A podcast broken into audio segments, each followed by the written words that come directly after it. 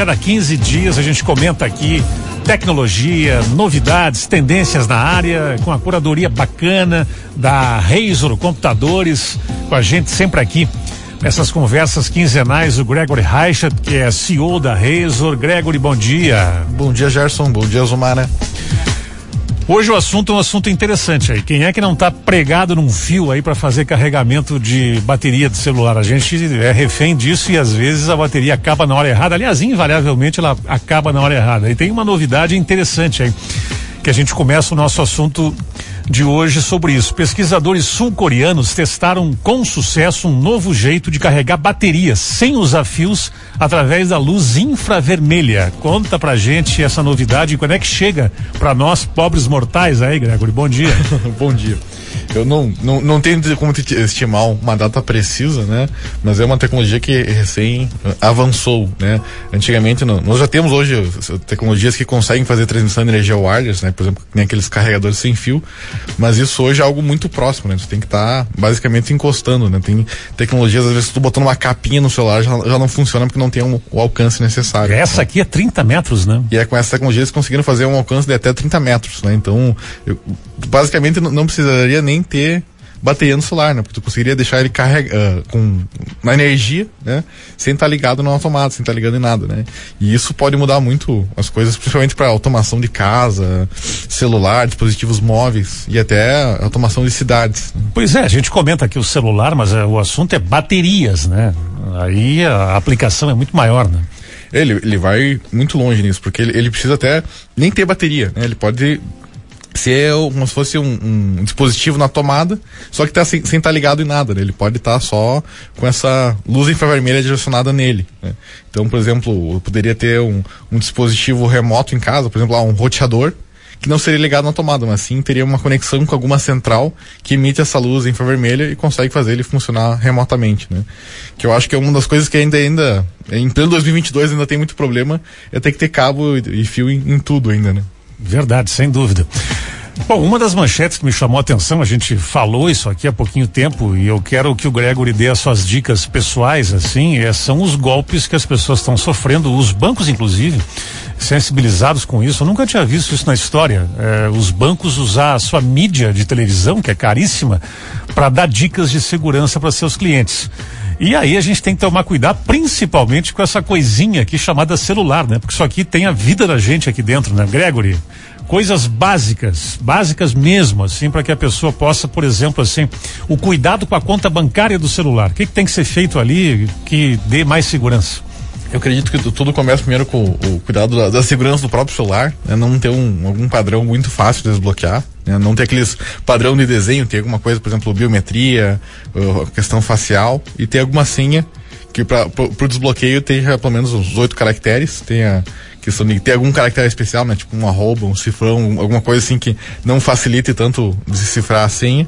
E tem letras maiúsculas e minúsculas, né? Que é um, hoje já é um padrão de segurança em muitos lugares. Em muitos lugares você vai criar uma senha, ele, ele pede, já que tenha esse padrão, né? Então, tendo isso, é tudo muito difícil de ser hackeado hoje, né? Como... Pois é, tu falava isso, né? Digamos que a pessoa tenha feito essa, essa medida que ela é fundamental. Uma senha difícil, é, a biometria, é, o celular ficar orientado para rapidamente bloquear, desbloquear, é lenda dizer que é fácil então, né? É muito difícil, né? Hoje nós estamos num, num nível de segurança dos celulares, né? Que eles estão muito enraizados. Por exemplo, hoje se o celular é roubado, tu pode entrar na, na conta do Gmail e bloquear aquele celular e aquele celular na maioria dos casos viram simplesmente um tijolo, porque ele não serve mais para nada bloqueado. Né? A pessoa teria que dessoldar a parte do equipamento e, e, e refazer ele para conseguir utilizar novamente. Então, é de um trabalho que 99% das pessoas não vai conseguir saber fazer. Não, e o reutilizar não quer dizer que ele vai utilizar de novo com as tuas informações. Não, com certeza. Ele vai remover todas as informações, ele vai estar tá zerado. Ele vai zerado. poder usar o celular só. Né? Pois é. E esses 4 milhões de golpes que os bancos comentam é, é muita coisa. Em 2021 foi um número, isso aqui não é é fechado, viu? Isso aqui é uma estimativa em cima de quem denuncia que teve. Tu imagina que a gente sabe que tem muita parte silenciosa da história, é muito mais do que isso. Né? O que que na verdade acontece? E as redes sociais são as vilãs disso, né, o Gregory? Hoje a maior parte de, desses golpes, né, são, por exemplo, o golpe do Pix, né, como ficou famoso, são tudo engenharia social, né? Que nem, por exemplo, muitas pessoas falam, ah, clonaram meu WhatsApp. Não, ninguém clonou teu WhatsApp, né? A pessoa está se passando por você, né? Ela, ela criou um novo número, utilizou tua foto no WhatsApp, ele, ele tem uma relação de sabe quem que é teu pai, quem que é tua mãe, tem o número dessas pessoas e manda um WhatsApp ou às vezes um, um e-mail, de algum outro formato, se passando por você e pedindo um depósito, pedindo alguma transferência, alguma coisa nesse sentido, né? Então não é nada sobre hackear, não é nada sobre essa parte, é muito mais sobre aquela questão social, né? Da pessoa por se passar por ti, assim, enganar os outros, né? Então, eu diria que 95% dos golpes que nós temos hoje são nessa questão de uma engenharia social, né? Da pessoa se passar por alguém. Pois é, e aí vai muito de avisar as pessoas suscetíveis a isso, né? Por exemplo, eu tenho o pai e a mãe lá avisados em casa. Olha, se eu pedir dinheiro pelo WhatsApp, não sou eu, tá? É, né? eu, eu, já disse, né? Se, não tô na tua frente pedindo, não, não, não sou eu. Né?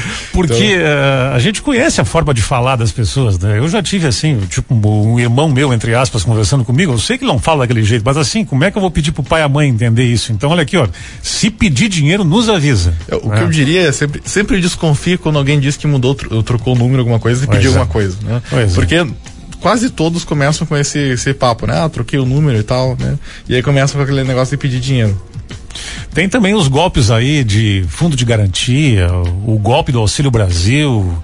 Tem um monte de coisa, mas tudo na mesma linha aí, né? É tudo, é tudo nessa mesma é linha. Através é, de uma rede social, né? É aquela questão, tipo, ah, às vezes a mandar uma mensagem como se fosse um novo cartão para a pessoa passar os dados. Então, é tudo essa questão da, da pessoa tem que passar os dados, né? Sim. Quase sim. todos esses golpes é a pessoa tem que dar informação para a pessoa conseguir fazer, né? Então, hoje tem pouquíssimos casos que é alguma coisa tipo ah, de ser hackeado, de fato, de ser clonado, alguma coisa assim. É porque a então, pessoa forneceu um dado que não podia fornecer. Né? Mas voltando ao celular, tem um elemento importantíssimo dele, né, Gregory, que é a questão das senhas do Google, né? Essa área, se o cara pegou o celular aberto, tem que ter muito cuidado. Seria a biometria o mais recomendado ali? Eu acho que uma das melhores soluções hoje é, é a biometria, né? Porque ela cria uma chave de criptografia muito longa e muito difícil de ser quebrada. Né? Então, é algo que a maioria de qualquer pessoa que vai roubar e tal, mais não, não consegue ter acesso a alguma forma de desbloquear isso. Né? Hoje nós temos casos, por exemplo, tu pega a, a própria Apple, né? A, a, Apple ela tem um, um, uma lei ali, uma normativa de não passar senha e não passar desbloqueio para ninguém. Né? Então, às vezes, por exemplo, o próprio FBI para desbloquear um celular de alguém demora, às vezes, meses, semanas, uhum. né? Com todo é, o potencial que eles têm. O que a gente acha assim chato se precisar disso, né? Tipo, tu esqueceu uma senha ou qualquer coisa, é uma segurança que quando tu precisa, tu valoriza, né? Gregory, pelo bate-papo, muito obrigado. Daqui a 15 dias, certamente mais informações preciosas para a vida da gente aí. Boa semana, viu? Eu agradeço, uma ótima semana a todos.